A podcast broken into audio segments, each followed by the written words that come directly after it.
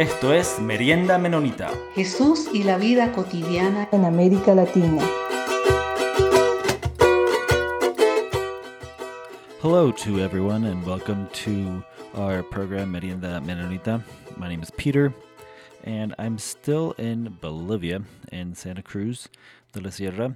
And today um, we're going to have a really interesting conversation. I've invited Pastor Ona Saucedo here from Santa Cruz to, to share some, some testimonies and some stories. So, as we always do on this program, I'd like to ask Ona to present himself. Un gusto, Peter, de poder conversar y dialogar. It is such a joy, Peter, to be able to talk and dialogue about the different ways that we see God at work. As you already mentioned, my name is Ona Saucedo. I'm a pastor at one of the Mennonite churches here in Santa Cruz, specifically with the Prince of Peace Evangelical Mennonite Church. I've been a pastor here with my wife and my family since 2001. And God has given me the grace to serve the church and to serve this community of faith. Together we work to stay faithful to the gifts and calling that God has given to us. Thank you very much, Ona. And so, you know, you've you have more than 20 years of pastoral experience in, in this church here. And surely you could share um, countless numbers of, of testimonies and, and stories uh, of times where you've seen um, Christ's face in, in, in, in this journey. Um, but today, in particular, maybe I'd like to it'll be interesting for our listeners to to hear this testimony, the story of of that that your family has experienced with uh, with your son. And so, so maybe you could you could start by sharing a, a little bit of of this of this story, this testimony, um, of in this form of how you've seen Christ's face in in this in in that experience. Sí, hemos eh, experimentado Yo siempre digo la gracia extendida de Dios. Yes, we have experienced what I call the extended grace of God. And this extended grace has different forms and different shades of color. Over these long years, we've gained a new concept or a new way of seeing God's miracles. And we are convinced that God's miracles show up and are manifested in different ways. Many miracles happen quickly, from night to day. Other miracles are through a process, and it's this process that God had us enter into. He used the process to show us step by step miracles, as well as miracles in the everyday. One of our sons, Jonathan, when he was 17 or 18 years old, started to have different pains in his body. We thought it would pass, but it continued. We went to the doctor, and they did a series of tests and analysis. And they told us something that we did not expect for a young man who was only 17 years old. In the analysis, they found that he had lupus. For those of you who don't know, lupus is an autoimmune disease. And there is no cure. It was a really hard thing for the family to hear, for us as his parents, for his siblings, but also for the church. And I believe that this was one of the ways where we saw the face of Christ. When you are in anguish, Christ also is in anguish. When you have lots of questions, and we're not going to say that we didn't have a lot of questions. We did. We had a lot of questions. And the answers sometimes come too slow for our way of thinking. But they come in God's perfect timing. I believe that for us, the most important and foundational support was our church. the brothers and sisters in our local church, in our denomination, but we also saw the face of Christ in a very global way. Brothers and sisters in different places in the world. I'm going to say the world because that is how it is and that is how it was. They gave us words of support and encouragement. And we are 100% convinced that without this community of faith, we would not have come out of this situation victorious in the name of the Lord. It was a really difficult time with a lot of anguish. We did not know very much about this illness until Jonathan started with it.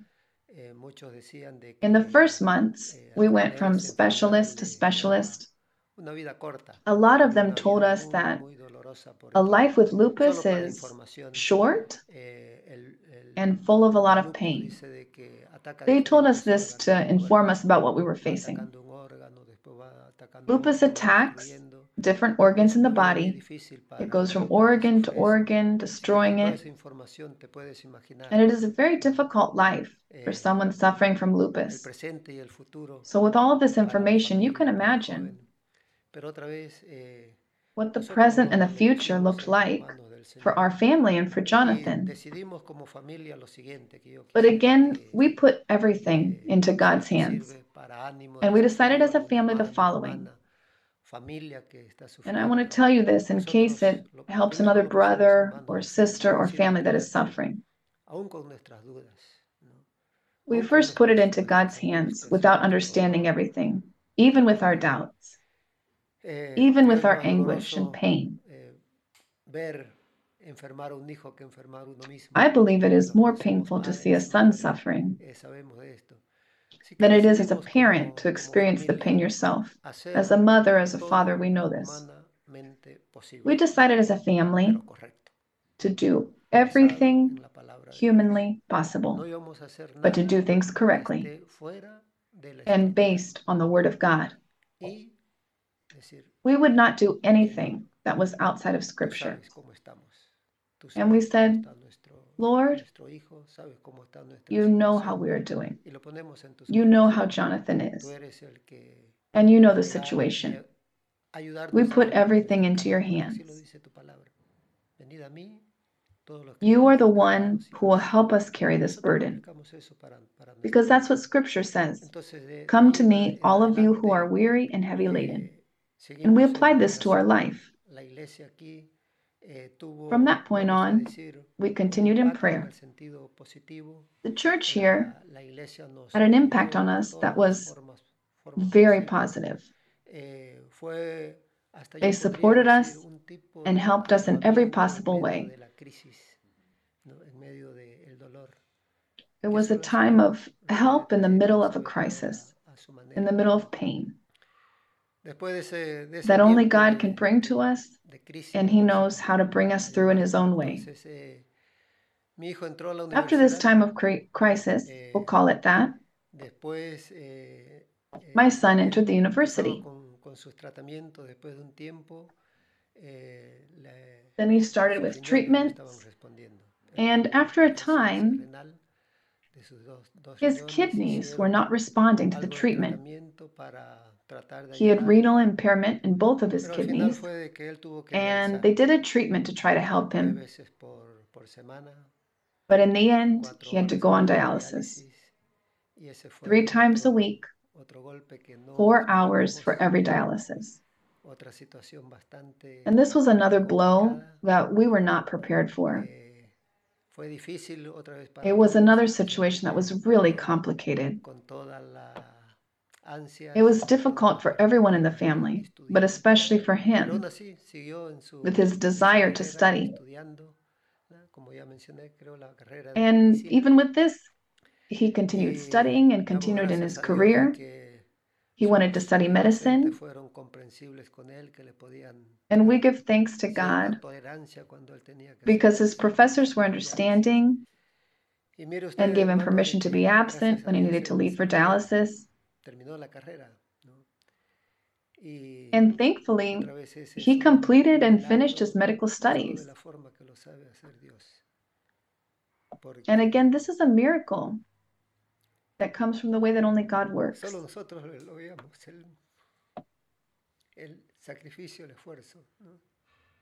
Because only we saw the sacrifice and effort that Jonathan went through to complete his studies.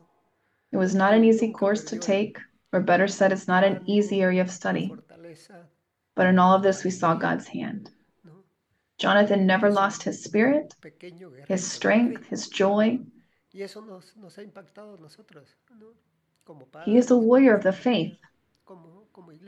And this impacted all of us as parents, as a family, as a church.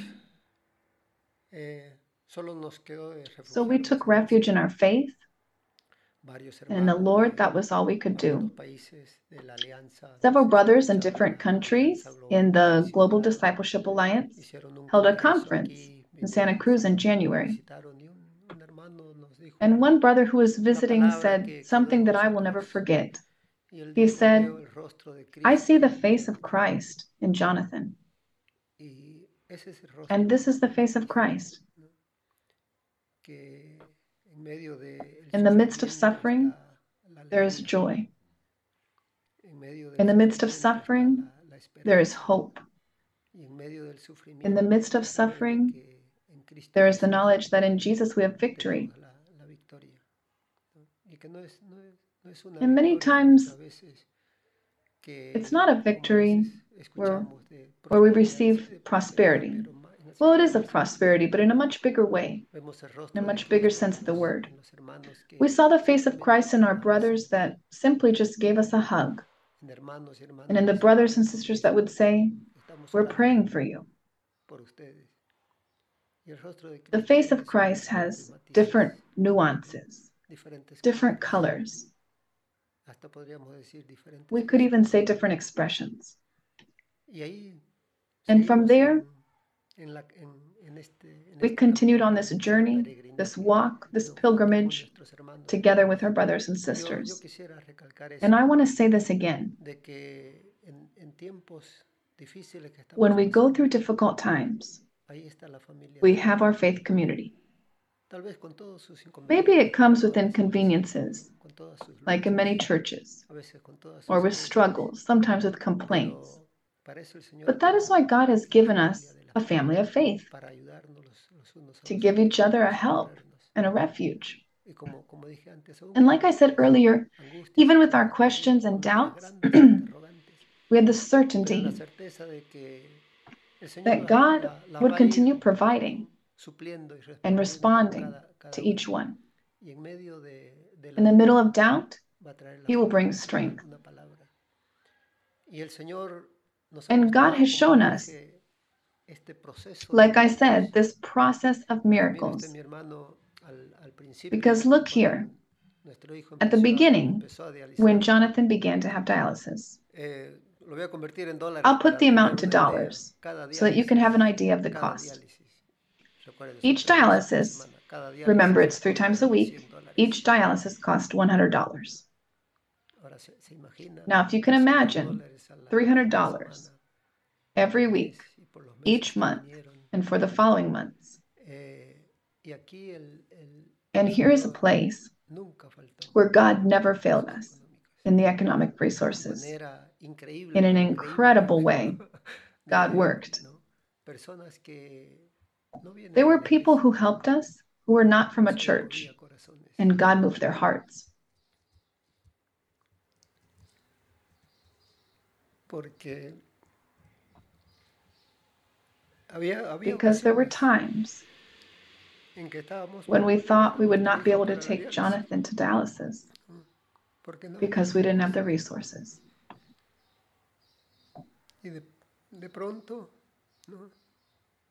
And then that morning, or sometimes the night before, a brother or family member would stop by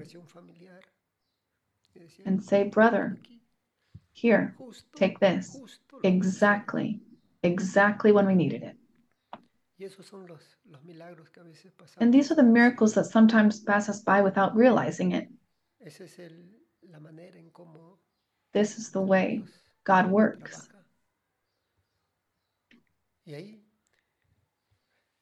And so Jonathan was on dialysis for two years here in Santa Cruz. And with our government, sadly, healthcare is the last thing that they attend to. There was not the possibility for Jonathan to get a transplant here because of his autoimmune disease. Many of us did the test for compatibility to be donors for him. But in a strange way, not even us, his parents, were compatible for donation. So he needed to have an analysis done,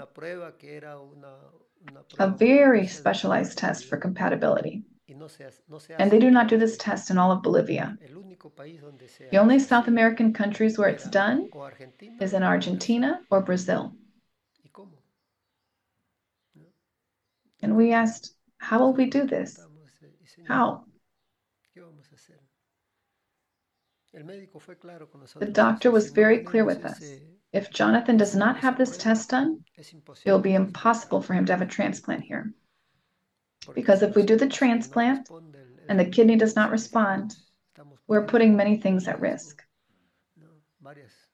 his life, his present, his future.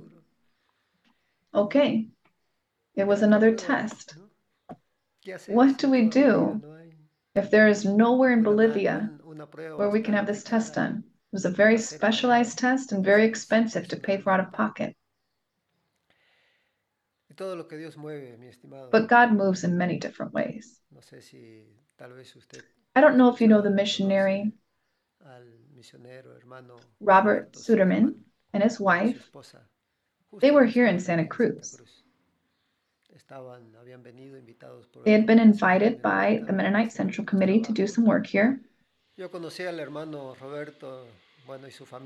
I met Robert and his family in Cochabamba, in the Anabaptist Seminary. They had come as missionaries to teach there. And I had the privilege of being one of his students. I went to study in the Anabaptist Seminary in Cochabamba, and we met there many years ago.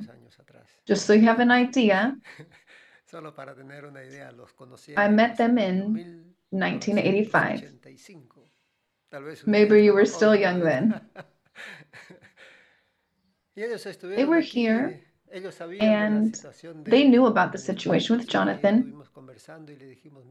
And so we were talking and we said, Look, everything here is stopped. Really, there's no hope for Jonathan to get a transplant here in Bolivia. We told them everything that we had experienced. And we told them that the only possibility was in Argentina and Brazil.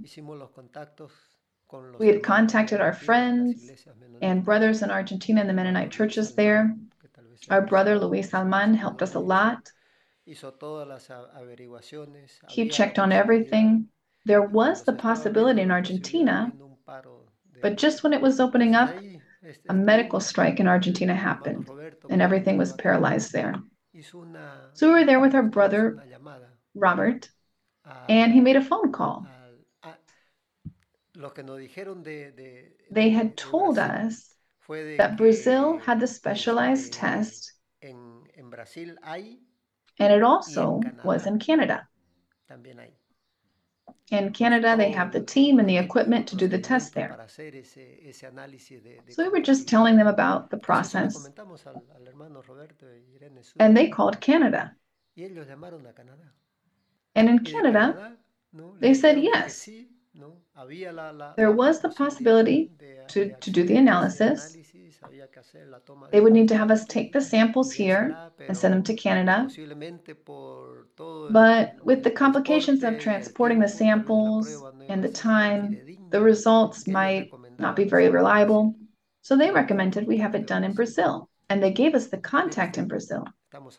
Look here, we're talking about the processes of the miracles of God, taking into account that for us, there are no coincidences. There isn't luck, which we often call it. It was not a coincidence that Robert Suderman was here in the eternal and global plan of God. He was moving the pieces that a lot of times we do not see. It's like we say, there is God behind the curtains. God is moving, and we see God's face. So they gave me the contact for the lab there in Brazil. And in Brazil, they said they would do the test. And they also said that because the recommendation came from Canada, they would do the test for free. Look here. This was such great news and gave us so much joy to know that we were going to advance another step. Like I said, the Global Alliance was visiting here. They knew about Jonathan's case, and we had a time of prayer together. And we told them that there was a possibility of going to Brazil to do the analysis. We told the brothers visiting from Brazil, Pastor Joel, Pastor Josia Santana, and they told us about a sister who worked as a chaplain in a hospital there in Sao Paulo. Look, we can follow the line and see the diverse faces of Christ. Brothers and sisters, some we knew, others we did not, but God was showing us the way. And there was this possibility that we could travel to do this analysis, and God was opening doors for us in the lab in Brazil to do this test for compatibility. And afterwards, some weeks later, Pastor Joel called us from Sao Paulo, and he said, There's a sister here who is checking with the doctor about Jonathan's situation. She has talked to him, and the doctor has a personal interest in seeing his case. Would you be able to travel to Sao Paulo? And we already had in mind this piece of traveling to Brazil. Many had said to us before, you need to take Jonathan somewhere outside of the country Argentina, Chile, Brazil. The medicine is more advanced in other countries, and we're not going to deny that. But we said, how? How? Because of Jonathan's situation, he needed to have dialysis three times a week. We did not want to risk traveling for more than two or three days because he would have a day of dialysis and then he'd rest the next day. So we said yes. There was the possibility for us to go to Brazil. And he said he would confirm things with the sister, and she would talk again to the doctor in the hospital in Sao Paulo. And the next week, the pastor called us again. And he said, The sister, he called us on a Monday, I think because we only had two or three days. He said the sister had made the appointment. We're going to say he called us Monday. And she has the appointment for Wednesday. Wow. So it was a little bit crazy looking for tickets to travel. And the doctor said he wanted to see Jonathan's case because he's so young and with his illness and also with his dialysis. So we said, if this is something from God, we'll go to Brazil. I've already told you about how we had decided to do everything humanly possible, but in a biblical and correct way. And if it's in our hands to do this, then we will. So I went to Brazil with my son. We told the church and our brothers and sisters outside of the country. We told them the steps we were taking. We stayed in touch with them.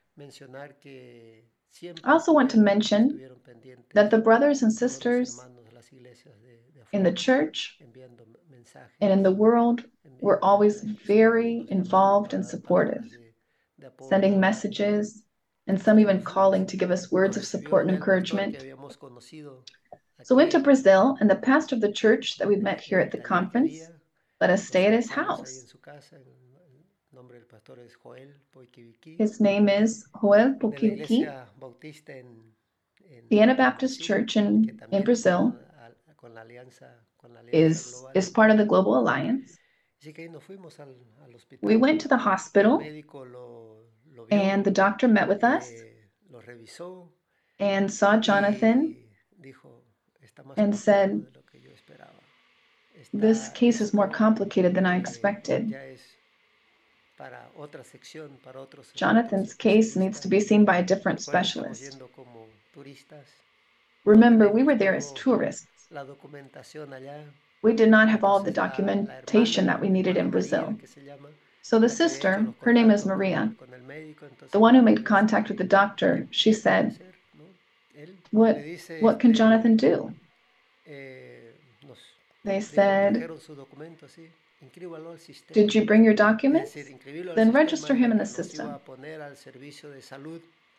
And that process meant that he would be registered in the governmental health care system in Brazil. They said, register him in the system. And after he's registered in the system, one of the doctors can see him as if he was a new patient. This was another miracle from God. He opened the doors in Sao Paulo. We also had a place where we could stay in Brazil with the pastor that we met here in Santa Cruz at the conference. God once again was at work moving people and places and times. They registered Jonathan in the system, and different doctors saw him. The final report was that there wasn't much that they could do for him here in Brazil. What they were going to do because he needed to have his dialysis done. That is why I remember that it happened on a Wednesday. He said, Well, we can't do his dialysis because this is a different procedure.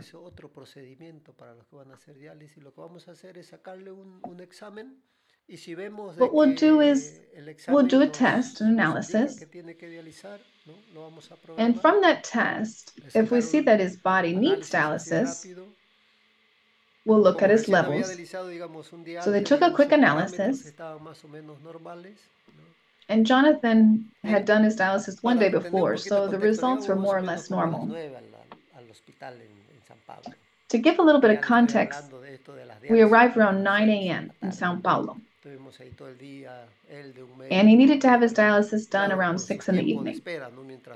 So we were there all day. Jonathan went from doctor to doctor, and there was the wait time in between seeing the specialists. And finally, the doctor said his analysis and his levels are all normal. So he can go home. This meant that we couldn't do anything, that we needed to return. While they were doing that,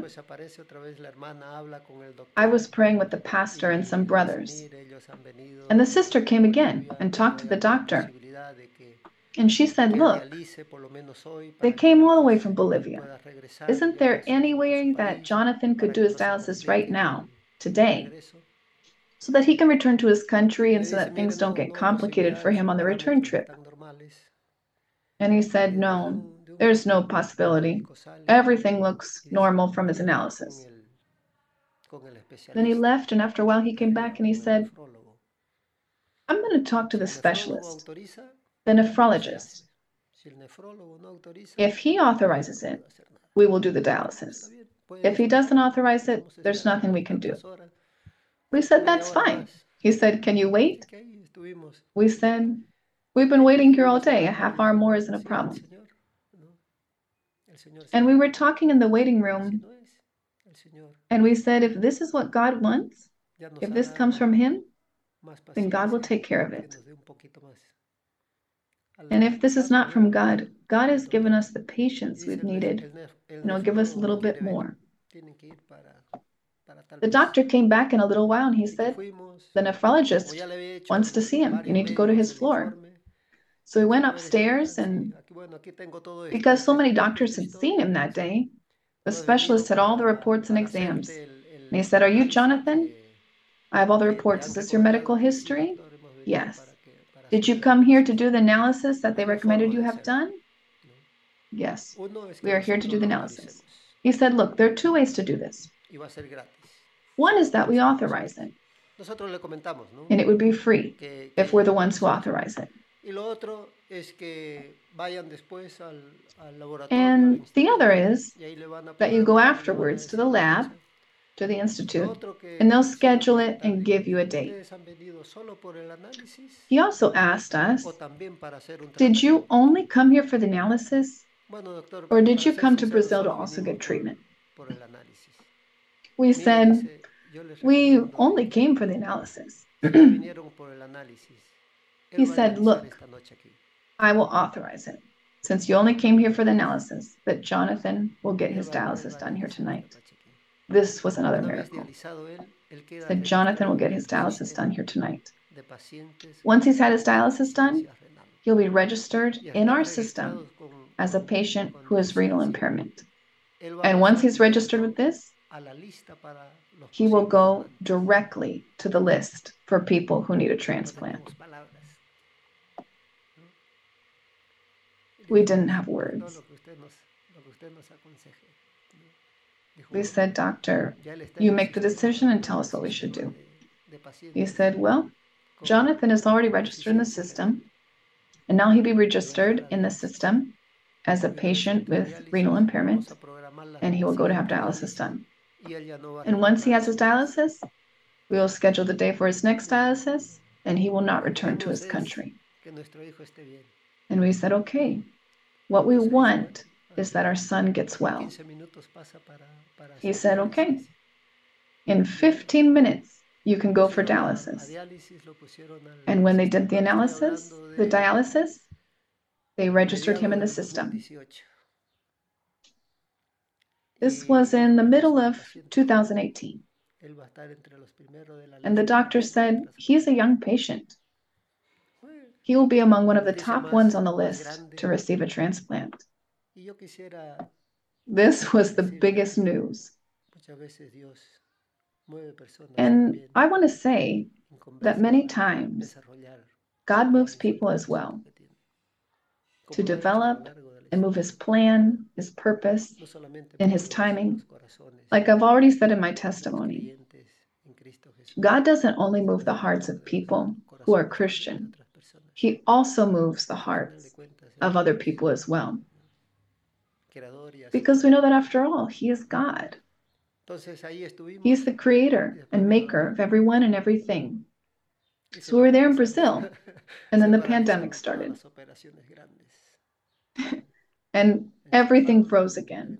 and they stopped all major operations in Sao Paulo and in other parts of the world. My son had finished his studies in medicine, and when we went for dialysis, he would talk to the doctors, to the paramedics, to the nurses. He would talk with them. And they asked him, one of the doctors said, Jonathan, while you're here waiting for your transplant, why don't you have your degree transferred to work here in Brazil and also finish your internship? Because he still needed to do this final year of internship to receive his degree. He said, There's a big possibility you could do that here. And Jonathan has so much passion to study medicine. So he did that and got registered. And he sent his information to different hospitals. And one of them in Curitiba in Brazil accepted him. So we needed to move from Sao Paulo to Curitiba. And in Curitiba, we had some contacts, some brothers and sisters that we met years ago at the Southern Cone meetings. That's a regional conference that the Mennonite churches in South America do together. So we contacted them about the possibility of moving there. And they said, Yes, come. We'll find a place for you to stay. And the hospital in Sao Paulo made the contact in connection with a place in Curitiba for dialysis. So we traveled there, and Jonathan already had his place to do dialysis because we couldn't stop having his dialysis done. The brothers there welcomed us and gave us a place to stay, to stay, and it was even more than we had hoped for. We spent some time living in the house of Hans Peter, And there, Jonathan began his internship. And he finished his internship after a year. And then he officially finished up his studies. And he was there doing his dialysis. And I needed to return to Santa Cruz to help with some matters in the church and in the family. And so Jonathan was there doing his dialysis, and we were in Santa Cruz praying. And to be honest, we sometimes still ask God, when? When? Because look here, it had been since 2018. And we would always go back to God's words. You are the one in control. You are the maker of all. And another miracle was this past Saturday, July 30th. Jonathan called us from the hospital of Santa Casa, and he said there was the possibility of a transplant. There was another woman and Jonathan who were on the list. They called him and told him to go to the hospital. He, he had a folder with all of his information and all of his tests. They quickly did another analysis in the hospital. They said, Your potassium is a little high, but we'll lower it with dialysis while we, we wait for the kidney to get here. And we'll see if you're a match. So we were talking to him around five o'clock when he was in the hospital. This was Saturday. He said, I'm waiting. They're prepping everything. I had my dialysis done. Everything looks really good.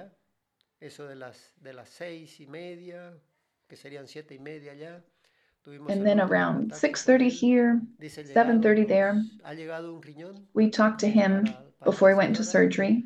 He said one kidney has arrived, which is for the other woman, and I need to wait for the other kidney to arrive.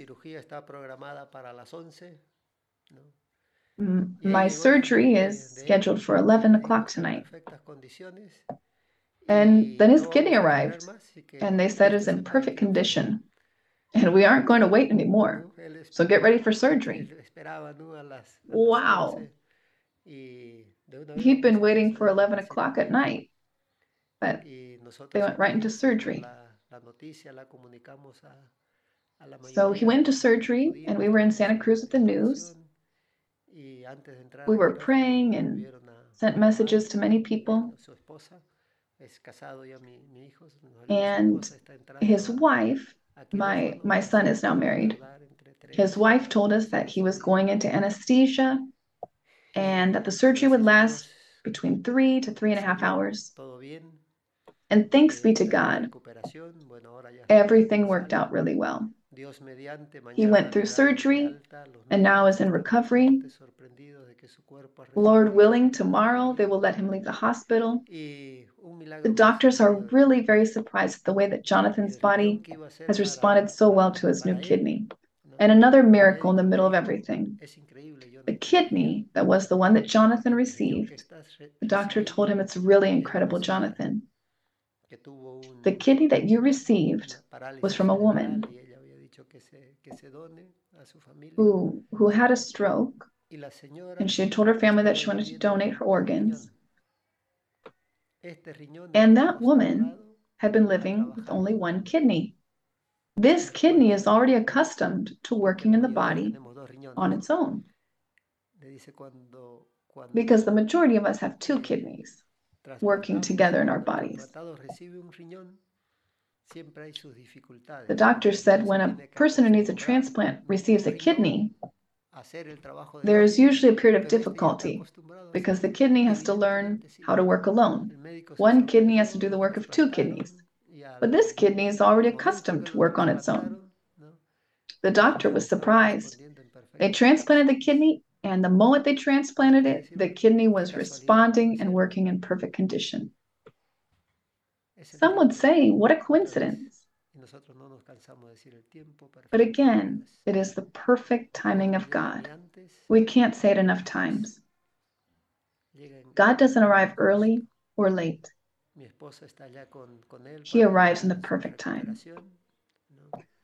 My wife is right now with Jonathan in Brazil to help him in this time of recuperation. Jonathan is recovering really, really well from his surgery. God has been so, so good to us and so very faithful, and not just with us, but with everyone, because He's God. So we are really grateful, first of all, to God, but also for all of our brothers and sisters who supported us and help us to carry this burden. We can't imagine what it would have been like for us to go through this without our larger faith community, our faith family. So, this is it. I could go into a lot more details, but that is the big story of what God has done and what He continues doing. So, Onan, this um, is, is definitely a very um, um, impressive and, and impactful testimony. Um, but maybe just uh, maybe maybe one detail that, that could maybe be helpful for for for different faith communities in uh, around Latin America. And so your your experience of as being a pastor for, for several years, um, at, so here you you had a, a church that accompanied you and even though you were the you were the, the, the pastor that, that, that guided the community um, and led the community but but so knowing and hearing listening other, other from different churches around Latin America many times I've heard the experiences of of of pastors that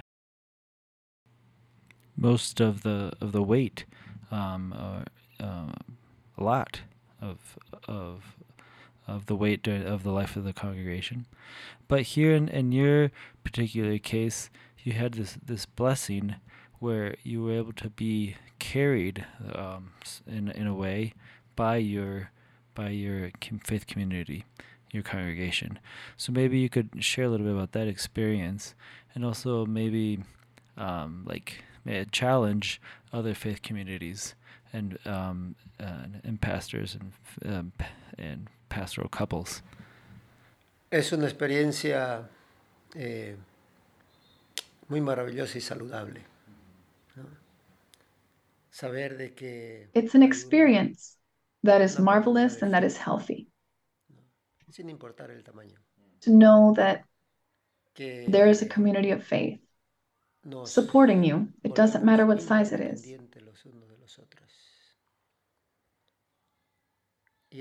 That makes us interdependent as we depend on each other. Eh, and this is a grace of God. Like I mentioned, not only our church and our faith community was supporting us the entire time,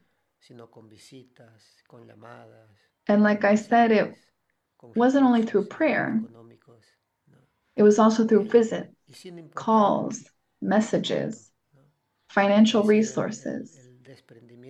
And it doesn't matter the amount that was given. It, it was knowing that in, in difficult times, in times of crisis, we are all equal. We lose our titles, our rankings. It doesn't matter what position you are in. In a time of need and crisis, we are all vulnerable. We all go through doubts and fears and sufferings. And we are so thankful for the church.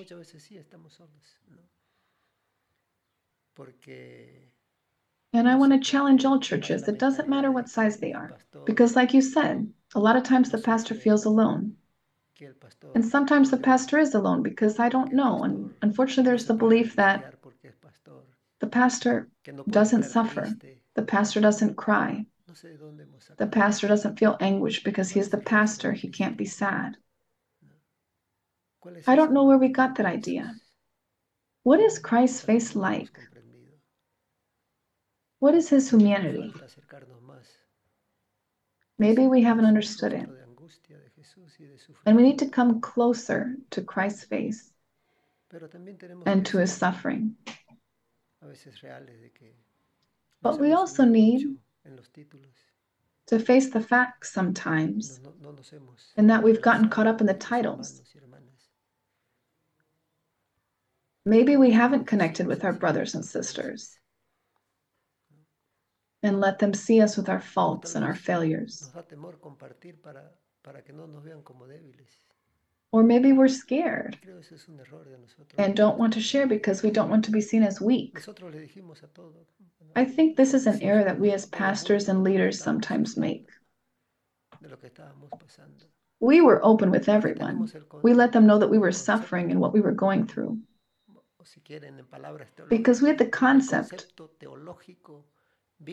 or we could say it in more theological terms, we had the biblical concept that we are part of a family of faith. And why would we hide it when we are suffering? If we have doubts, if we're sad and feeling desperate, and the brothers can be our witnesses. They are the witnesses of our pilgrimage and they can be our witnesses now of our joy. We've told everyone that came to mind of our joy and of the miracle that God has done. But if you don't want to be seen as, as weak as human, and you want to continue in your higher position of being seen only as strong when we're not, it's actually the opposite. When we are weak, that's when we find our strength in God and in our brothers and sisters. We don't need to be afraid to say that we are weak, because in the end, we are. Isn't that the truth? We are. Thank you so much, Onan, for for this this challenge that, that and this testimony that you have shared with us um, about your your family and your life. We will continue holding up Jonathan in prayers and his and your family, and also this this church community here in Santa Cruz that was able to support you this entire time. Thank you so much, Onan, for your time. No, un gusto, un placer. Saludos a todos nuestros hermanos y hermanas. Un abrazo grande. It was such a joy and a pleasure I send my greetings to all of my brothers and sisters and a big hug. And let's continue walking together until Christ comes or until he calls us home. So we can show this unity as our testimony. And that is what the church is for. It is for those who are in anguish and suffering. When, when I have the opportunity, I like to say the church should be like an innkeeper, because that is what God has called us to. We send people out to share about Jesus, and they bring us those who are hurting, like in the story of the Good Samaritan. May we continue to be a church that cares for people. May God bless all of you. And it has been a pleasure, Peter, to have you here in Santa Cruz. I hope that you keep having a blessed time here with your family. Thank you once again, Onan, for this time. And as always, we'd like to thank all of our listeners and we also like to thank Mennonite Mission Network and Anabaptist World for making this space possible. And lastly, we'd like to thank Natasha Diener for doing the translation of this episode into English. See you soon. Comentarios vertidos en este programa no representan necesariamente la opinión de Merienda Menonita, la Red Menonita de Misión o Anabaptist World. Esto fue Merienda Menonita. Siempre estamos atentos a sus opiniones y preguntas y nos pueden escribir al info arroba meriendamenonita.com.